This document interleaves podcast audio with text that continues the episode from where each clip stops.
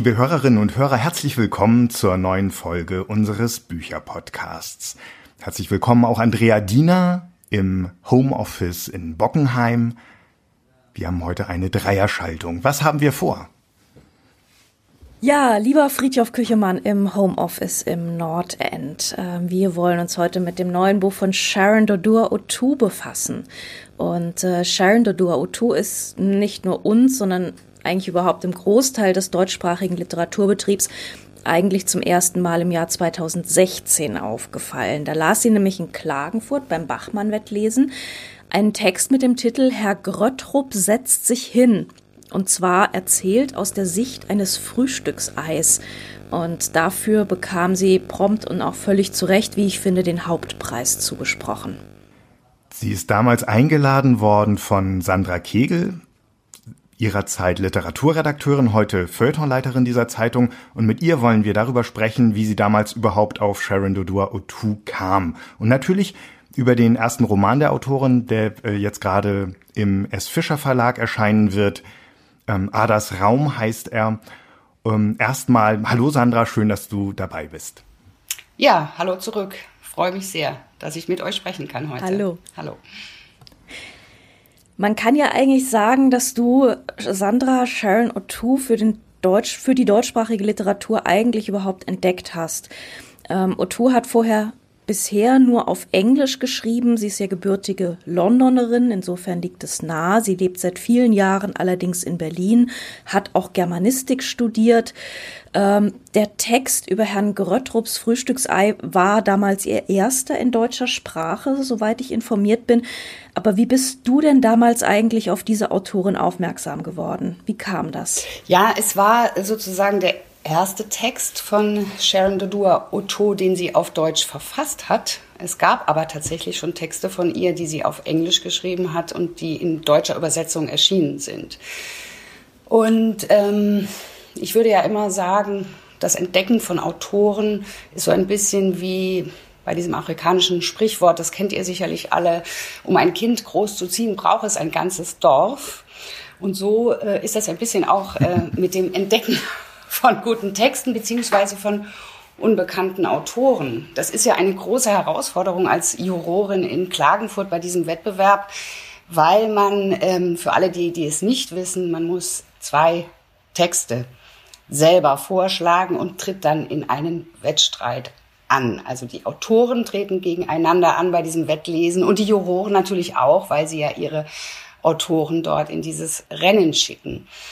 Und bei mir war es eben so, dass ich aus den Texten, die mir zugeschickt wurden, man wird da quasi überhäuft mit Manuskripten, ähm, nicht so richtig das gefunden hatte, was ich gesucht habe. Deswegen habe ich für mich, äh, als ich Jurorin in Klagenfurt war, die Taktik ein bisschen geändert. Ich habe nämlich äh, den Spieß umgedreht und bin selber auf die Suche gegangen nach Autoren, nach Autorinnen, nach Stoffen, die mich interessieren.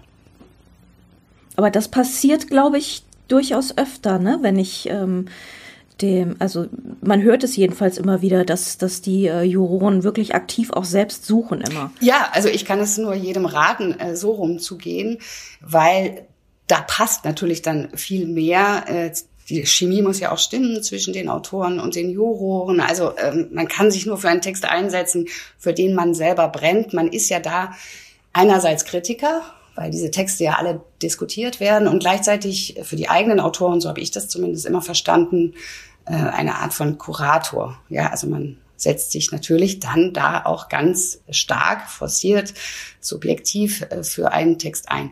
Naja, und ähm, warum komme ich auf das afrikanische St äh, Sprichwort? Ähm, Literatur, gute Literatur zu finden, hat eben auch viel mit Gespräch zu tun. Also das Lesen selbst ist ja ein sehr einsamer Akt. Auch das äh, Schreiben von Rezensionen findet alleine am Schreibtisch statt. Aber eben über Literatur sprechen, das ist ja etwas, was ganz entscheidend ist, auch in der Literatur. Und äh, bei Sharon Dodua Otto kann ich eben sagen, dass äh, unser geschätzter Kollege Dietmar Dart, der wirklich eine ganz große Spürnase hat für unentdeckte Autoren. Der überrascht uns immer wieder in seinen Artikeln mit Funden.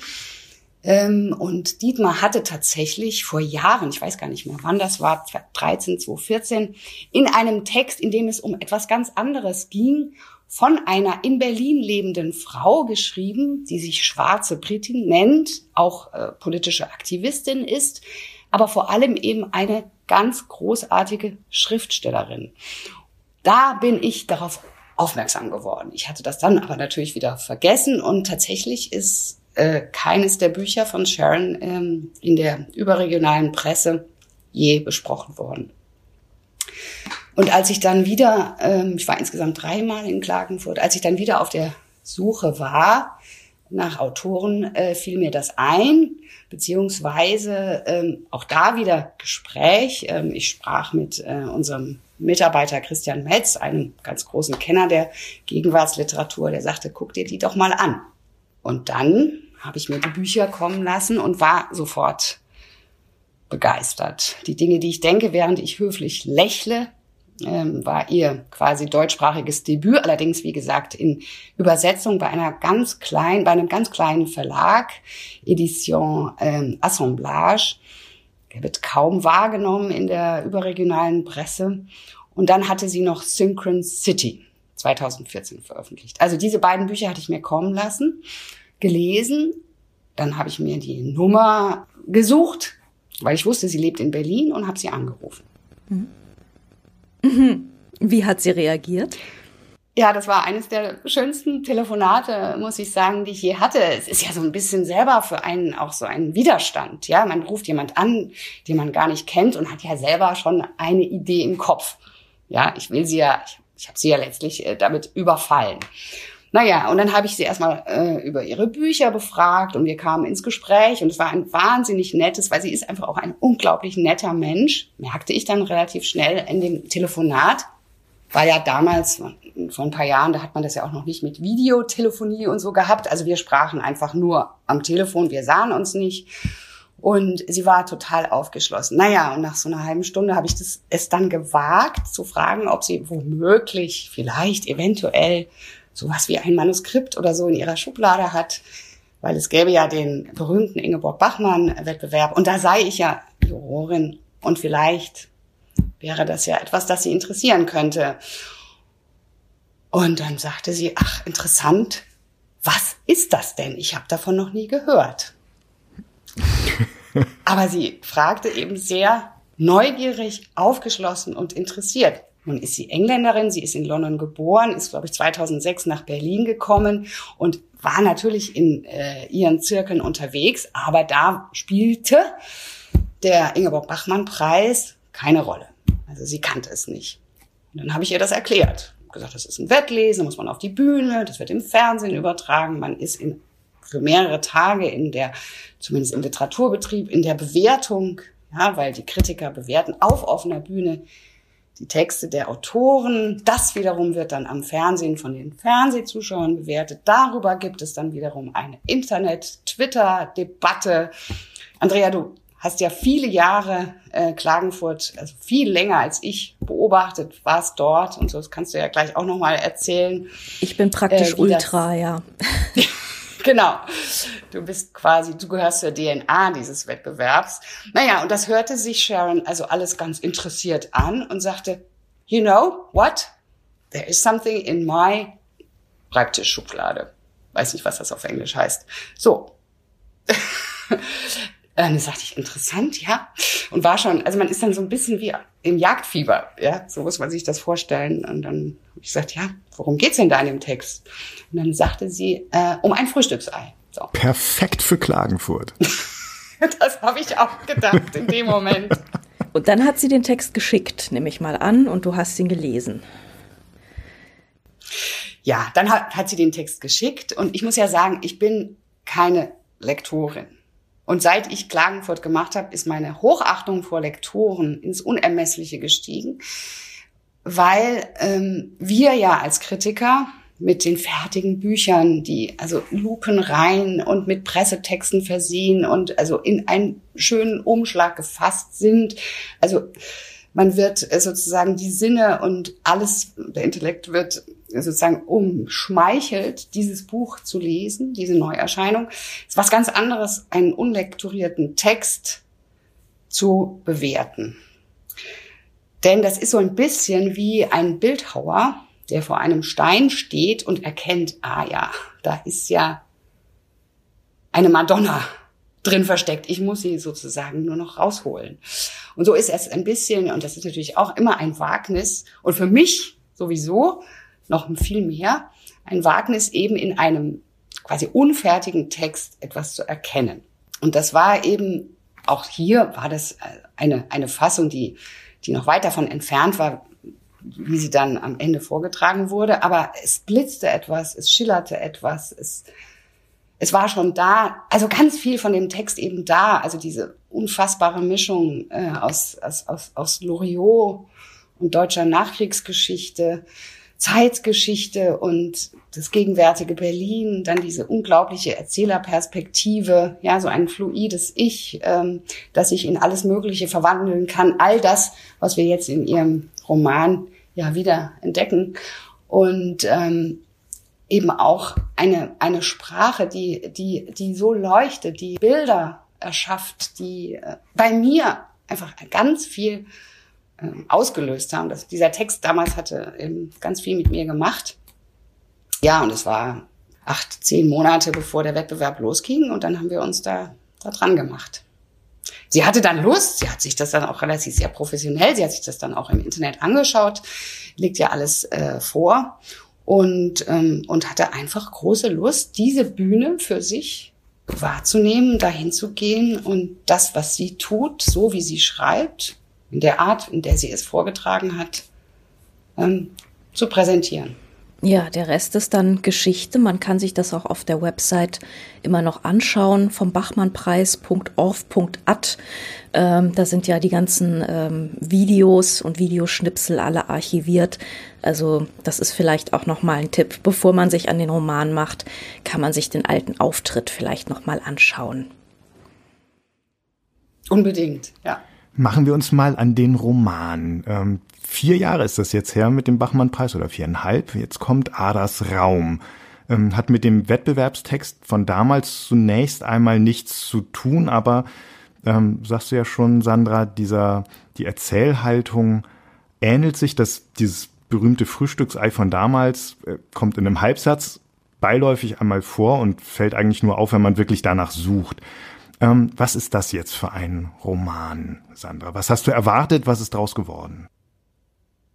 Ja, also man findet eben tatsächlich ganz viel von der literarischen Herangehensweise von Sharon Dodua Otto auch in diesem Roman. Auch hier haben wir es wieder mit einem erzählenden Ich zu tun, das sich eben herausstellt, das sich zeigt und das eben Formen annehmen kann von einem Messing-Türknopf bis zu einem Zimmer, bis alles Mögliche. Und ähm, es ist auch ein Roman, der auf 300 Seiten die historischen Ebenen wechselt, von hier und da und dort durch die Geschichte wandert und gleichzeitig eben eine Frauenfigur durch diese Zeiten, also von der afrikanischen äh, Kolonisierungszeit des 15. Jahrhunderts über das England des 19. Jahrhunderts bis zum Berlin der Gegenwart, eine Frauenfigur Ada erschafft, die eben eine multiple Persönlichkeit ist, könnte man sagen, die in diesen Zeiten lebt, äh, unterschiedliche Frauen darstellt und natürlich so etwas wie eine Essenz einer Frauenfigur am Ende gebündelt wird. Also auch hier würde ich sagen, aber dazu muss ich sagen, ich bin tatsächlich jetzt, was diesen Roman angeht, auch nicht objektiv. Ja, ich kann hier als Kritikerin natürlich dieses Buch äh, bewerten, aber ich bin einfach, weil ich so sehr mit dieser Geschichte äh, ver verknüpft bin und ich total gespannt war, schafft sie es tatsächlich, diesen äh, Roman zu schreiben und dann, dann sehr froh war, als ich gesehen habe, sie hat es tatsächlich, sie hat tatsächlich ein, ein Romandebüt geschrieben, was sie damals 2013, 14 geschrieben hat, war eine Erzählung, eine Novelle. Das ist jetzt, würde ich sagen, ihr wirkliches literarisches Debüt. Und da ich so ein bisschen mitgefiebert habe, äh, bin ich jetzt weniger in der Rolle der Kritikerin geeignet. Aber ich würde sagen, eben ganz viel, was sich aus diesem Klagenfurt-Text angedeutet hat, hat sie hier eingelöst und, ähm, und es gefällt mir sehr gut. Na, du bist aber ja besonders empfindlich, könnte man sagen. Also du hast hohe Erwartungen, du hast große Hoffnungen ähm, in den Roman gesteckt, aber das Ganze hat ja auch das Zeug dann, also diese Erwartungen, das Mitfiebern enttäuscht zu werden. Ja, deswegen sage ich, ich finde das sehr gut, was sie gemacht hat. Also ich bin nicht enttäuscht worden. Ich bin gespannt. Ich bin wirklich sehr gespannt, wie die Kritiker darauf reagieren. Du wirst es ja besprechen für uns, Friedhof. Mhm. Wie siehst du's? Mich hat der Roman ziemlich schnell gekriegt und ich bin dem Wechsel dieser zunächst einmal drei Frauengestalten ähm, Afrika des 15. Jahrhunderts, dann ähm, tatsächlich wie du, Andrea, als wir mit Andreas Platthaus über die meistversprechenden Titel der, des Bücherfrühlings gesprochen haben, ja gleich ganz richtig gewusst hast oder geahnt hast. Ähm, wir landen im 19. Jahrhundert bei Ada Lovelace. Genau, das ist so, das ist ja natürlich so eine Nerd-Ikone und genau das habe ich ihr ehrlich gesagt auch zugetraut. genau. Ja. Schließlich in einem, in, äh, in Dora Mittelbau, in dem Konzentrationslager, in dem eine Gefangene Ader anderen Gefangenen, Mitgefangenen, ähm, aber auch SS-Leuten zu Diensten sein muss. Und als dann, ich weiß nicht was, nach 200 Seiten oder so, sich innerhalb kurzer, weniger Seiten alle drei eine Kugel einfangen, ähm, war ich wirklich wie vom Donner gerührt ähm, und habe mich gefragt, wie es dann weitergeht. Also das Buch hatte mich ziemlich schnell, es hatte mich sprachlich ziemlich schnell, es hatte mich aber auch durch die drei Geschichten und durch die vielen Verbindungen, die sich zwischen diesen drei Geschichten sofort angedeutet haben und die auf eine ganz feine Art dann mitschwingen.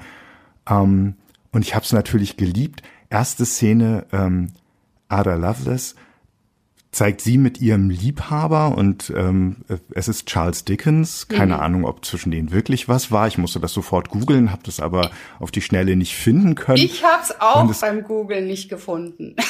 aber Sharon ich auch äh, nicht. Sie waren befreundet, hieß es. Ah, okay. Wer weiß, was da noch dahinter steckt.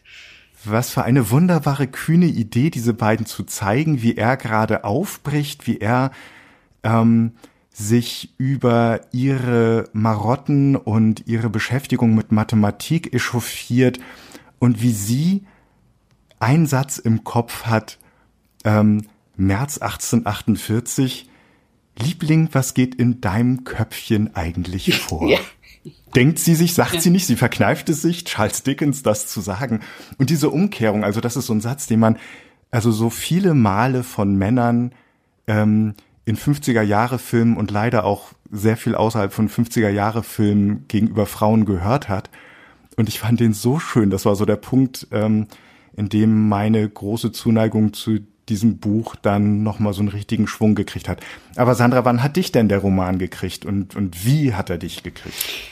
Naja, also was ich bei ihr ja wirklich erstaunlich finde, deswegen wundert es mich dann nicht, dass Lovelace und Dickens dann eben tatsächlich auch befreundet waren, ähm, ist, dass sie einerseits eine penible Rechercheurin ist, also auch der berühmte Kröttrup ist ja tatsächlich keine Fantasiefigur gewesen, sondern ein Mitarbeiter von Werner Braun. Das hatte sie damals eben alles genau recherchiert, ähm, der in dem Atombombenprojekt äh, maßgeblich äh, beteiligt war. Ähm, und gleichzeitig ist sie eben eine, würde ich sagen, wirklich Schriftstellerin. Also Sharon Dodua Otu ist ja auch als Aktivistin unterwegs. Sie hat ganz viel politisch zu sagen.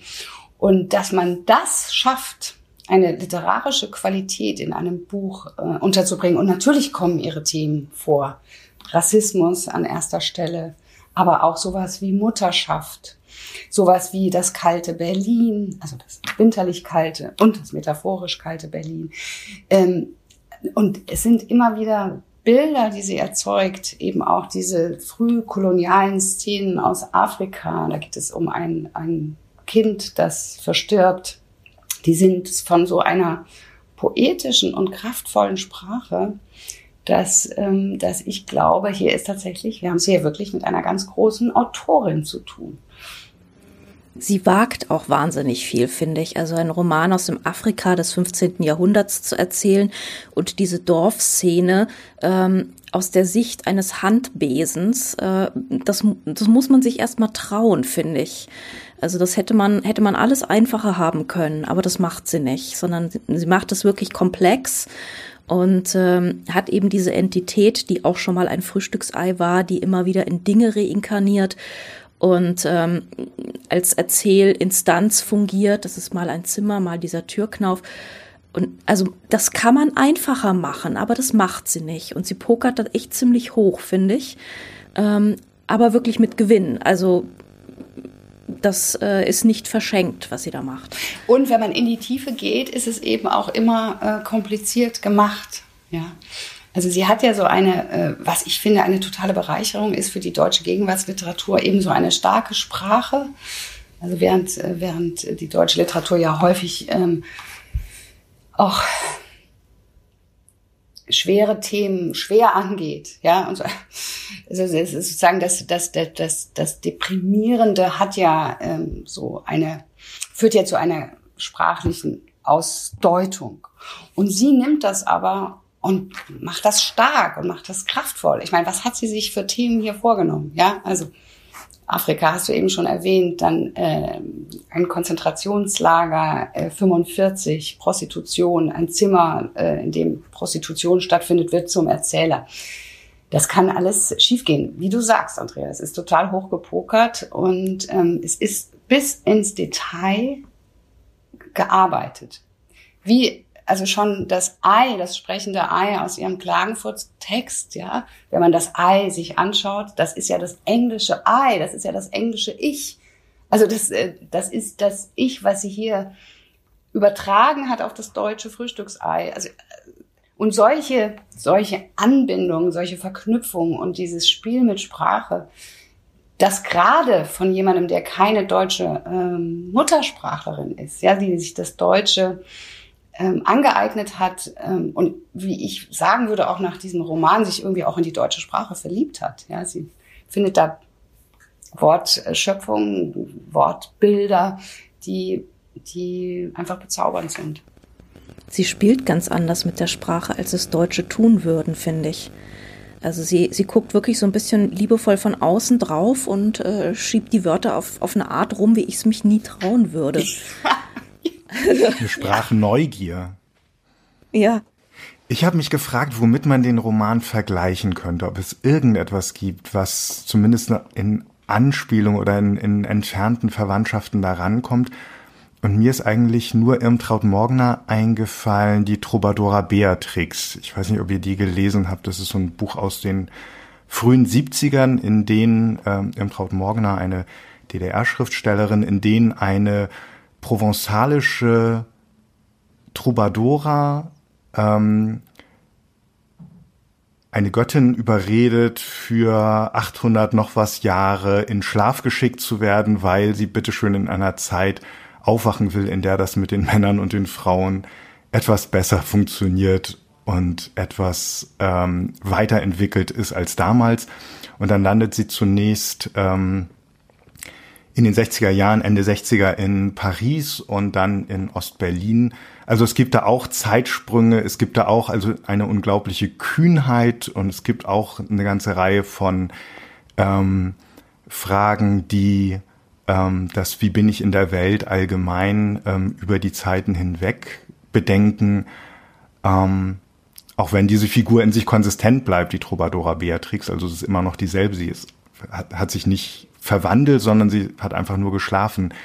Ähm, fallen euch Bücher ein, mit denen man womöglich in die, die man wiederfinden kann in Adas Raum?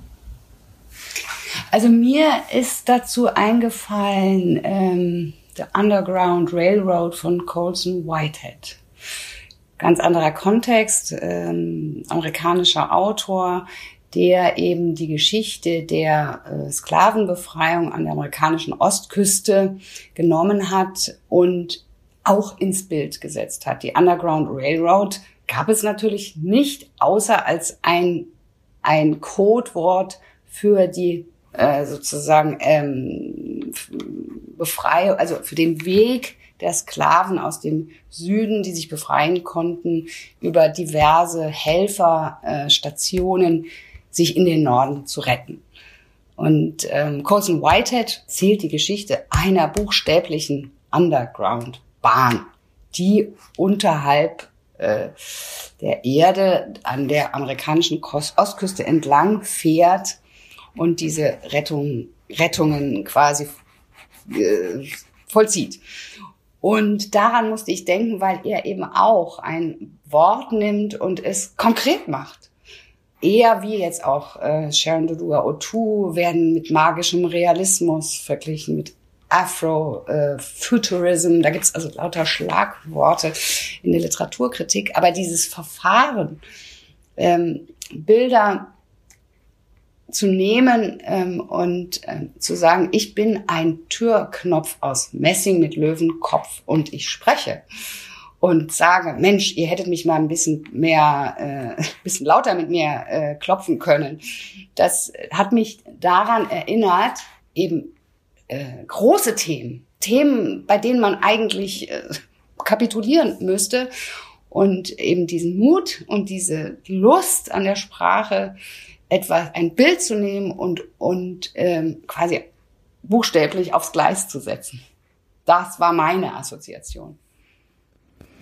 Nee, ich habe ja gerade den äh, Roman von Bernardine Evaristo gelesen und das ist eben auch eine schwarze Londonerin und ich, die, die beiden hintereinander zu lesen ist durchaus interessant, weil sie ähm, irgendwie schon, also die, der, dieser, dieser sprachliche Humor und das Spiel mit der Sprache hat mich schon daran erinnert, aber sie machen es natürlich komplett anders. Also auch über alle Zeiten hinweg, das macht ja auch Evaristo, aber eben mit ganz anderen inneren Zusammenhängen und äh, natürlich fehlt, fehlt Evaristo jetzt auch dieser, dieser fantastische Ansatz, den, den sie halt eben auch noch hat. Also ähm, da ist irgendwie bei, bei O2 ist der, ist der Blumenstrauß dann doch noch ein bisschen dicker irgendwie. Da ist, ist noch mehr reingebunden. Es ist, ist noch ein bisschen mehr Verfahren und äh, mehr Dinge, die da passieren und äh, ist, ist, ist dafür aber auch so ein bisschen, vielleicht ein bisschen widerspenstiger.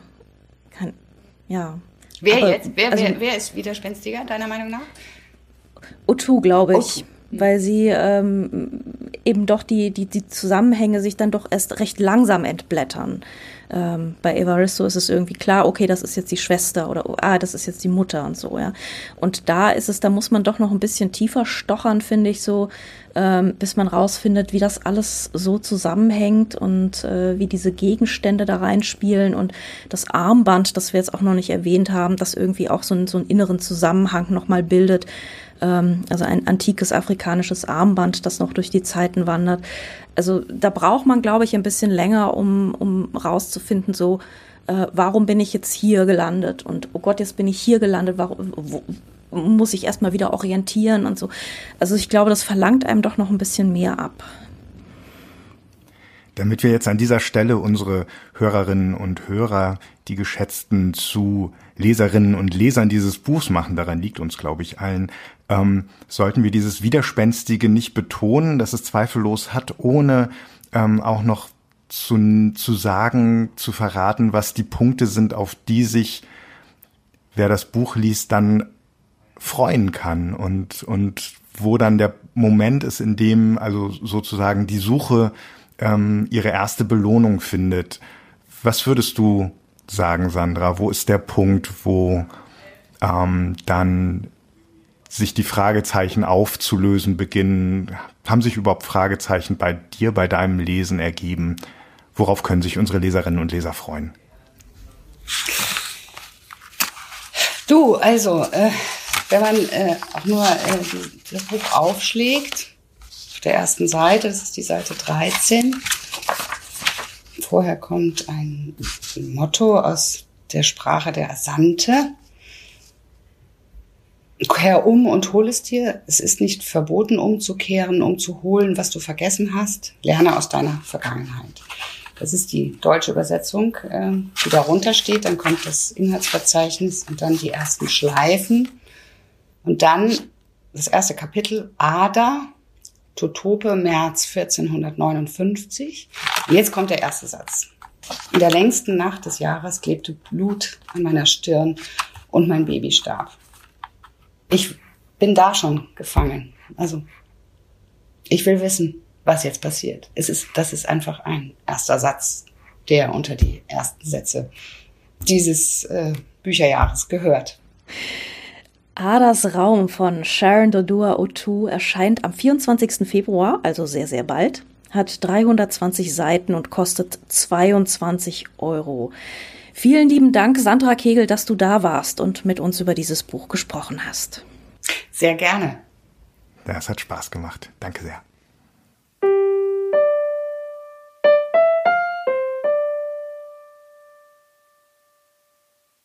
Es ist wieder Zeit für ein neues Literaturrätsel. Einmal im Monat erzählt Tilman Sprekelsen die Geschichte eines bekannten Werks aus der Sicht einer Nebenfigur.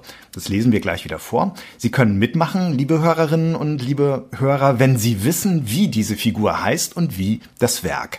In der Januarfolge war es Circe aus Homers Odyssee. Unter den richtigen Einsendungen haben wir ein Exemplar verlost von Apropos Casanova, das Brevier des heiligen Orpheus von Miklos Senkuti, ein Stundenbuch der Liebe und des menschlichen Begehrens, das 1939 gleich nach Erscheinen erstmal verboten wurde. Jetzt aber ist es ins Deutsche übersetzt worden und in der anderen Bibliothek zu haben. Vielen Dank an den Verlag. Auch allen Teilnehmerinnen und Teilnehmern unseren besten Dank. Gewonnen hat diesmal Tina Bienig aus Freiburg im Breisgau.